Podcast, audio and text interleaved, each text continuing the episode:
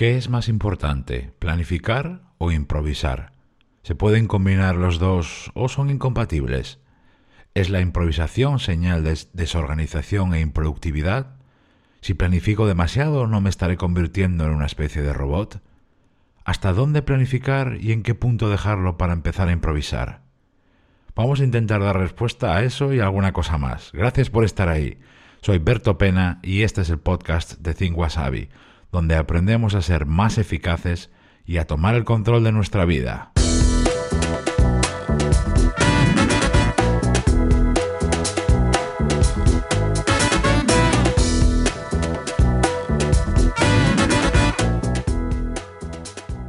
No hay una fórmula específica, concreta y clara que siempre puedas aplicar en cualquier día y que valga para cualquier situación. Una fórmula que te permita decir hasta aquí la planificación a partir de este otro punto va la improvisación. No hay una fórmula, pero sí que hay algo parecido. Es algo que se aprende a base de práctica y experiencia, porque además te encontrarás con situaciones, momentos y áreas donde hay que planificar más e improvisar menos, y otras en las que justamente te conviene hacer lo contrario. Con la planificación te familiarizas, interpretas, organizas, repartes, pero también te ayuda a algo esencial, a prepararte, a anticiparte, también a simplificar y reducir la dificultad de muchas cosas como tareas que vienen por delante. Con la planificación pones la primera piedra del trabajo inteligente que luego vas a llevar a cabo.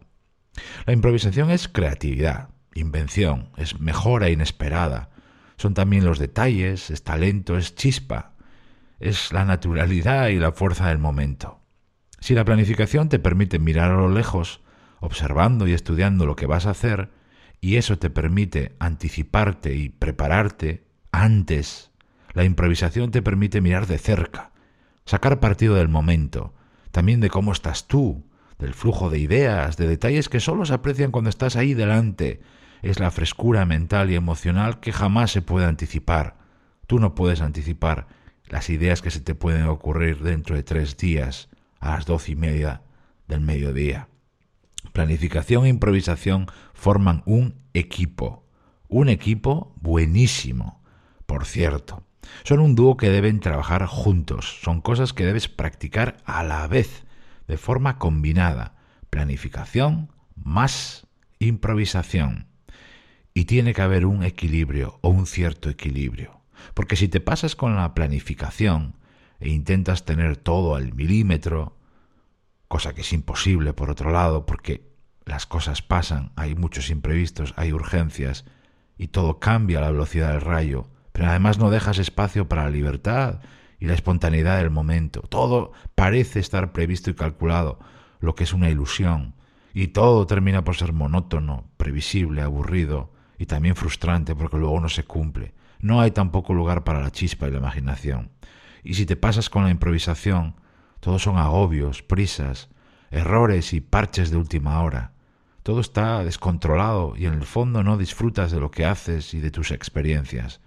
Al final, cuando te pasas con la improvisación, mandan el estrés y las urgencias. En el equilibrio entre los dos es donde vas a encontrar un aliado increíble que va a sacar lo mejor de ti en muchas situaciones. Y ahora una pregunta fundamental que tal vez te esté rondando la cabeza. Vale, ¿cómo lo hago? ¿Qué se debe planificar y qué se debe improvisar? Se debe planificar, al menos para mí, todo lo que implique preparativos y anticipación, también las cosas que dependen de otras personas, o que tienen diferentes partes o subtareas, o que son imprescindibles para luego hacer otras cosas. Por ejemplo, recopilar materiales e información para utilizar posteriormente en tareas o reuniones, tener a punto las herramientas de trabajo para luego hacer tareas, contactar con alguien en particular para pedirle algo, consultar o confirmar, y luego continuar con eso para terminar algo, elegir el momento para ciertas cosas, oye, voy a hacer esta tarea o voy a hacer esto en este día y en esta hora, saber lo que hay que hacer, es decir, tener por adelantado la preparación de mi plan de trabajo, y algo fundamental cuando empiezas tu día y cuando empiezas tu semana, tener claro por dónde vas a empezar y cómo vas a hacerlo. y se debe improvisar las cosas que dependen del momento en sí, de las circunstancias en las que te encuentras o del momento en el que estás tú, mental, físicamente, anímicamente, por ejemplo. La creación y desarrollo de ideas, tanto en solitario como junto a otras personas, la reacción ante un imprevisto o urgencia, el retoque, los ajustes o el afinado de detalles cuando estás haciendo algo, el enfoque y reacciones durante una reunión o una conversación por teléfono, y también el cambio de planes, el reajuste de una agenda, esto solo por poner unos ejemplos. ¿Sabes el verdadero secreto de la buena improvisación? ¿Se te ocurre? A ver, piensa un poco. ¿Dónde está el verdadero secreto de la, recalco, buena improvisación?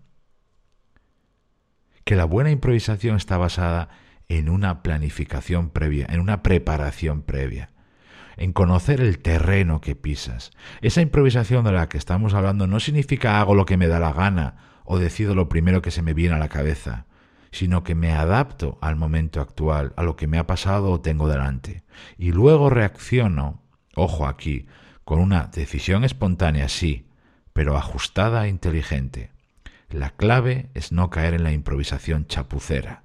Esa es la que verdaderamente te hace daño.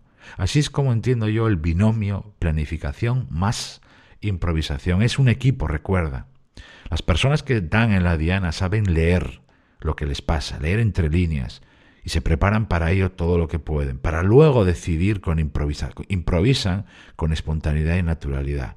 Esa es la gracia. Tomas mejores decisiones improvisadas cuando antes te has preparado.